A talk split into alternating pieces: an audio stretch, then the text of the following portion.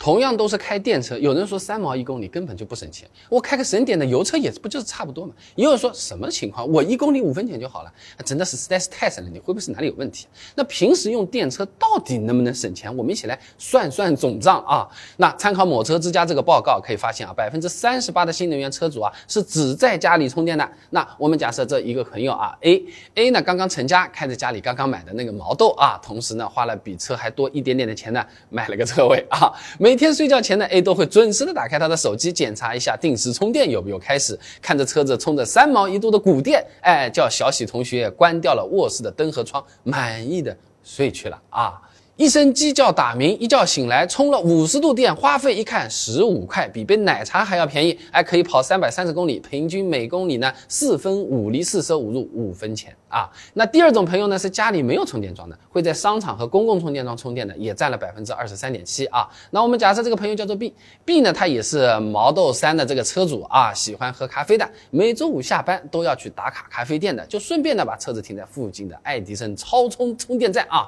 这个超充充的是贵点，同样五十度电呢大概充了一百块钱，算下来呢一公里大概就是三毛钱了啊。那可以发现啊，电车用起来省不省和怎么用是有很大的关系的。那前面讲到的这两种情况都。算是比较极端的了。那一般用钱最多和最省的，基本上也就是三毛到五分来回横跳了啊。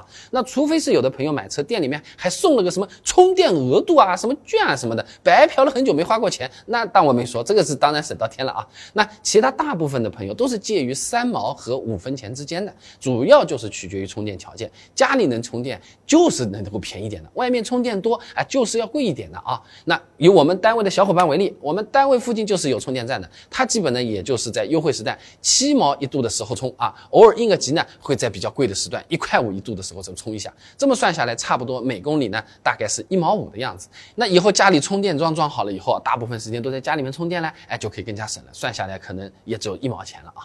那总的来讲，也算是真的挺便宜了。哪怕和非常省油的这个燃油车对比的话，也是会更加省钱的啊。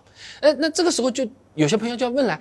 电车用久了，它要换电池的。你这么算下来的话，搞了不好是得不偿失，总账不划算的呀。二十万左右的电车，我们先不说它质保不质保，我就是要换个电车，或者我甚至买的就是二手车，这个电池到底要多少钱？多久才需要换？感兴趣的朋友啊，不妨点开我的主页，搜索换电池，哎，就可以看得到了。我这个号呢，每天都会更新一些实用的汽车干货，已经快两千篇短视频了，随便刷随便翻。感兴趣的朋友点我关注，支持我一下。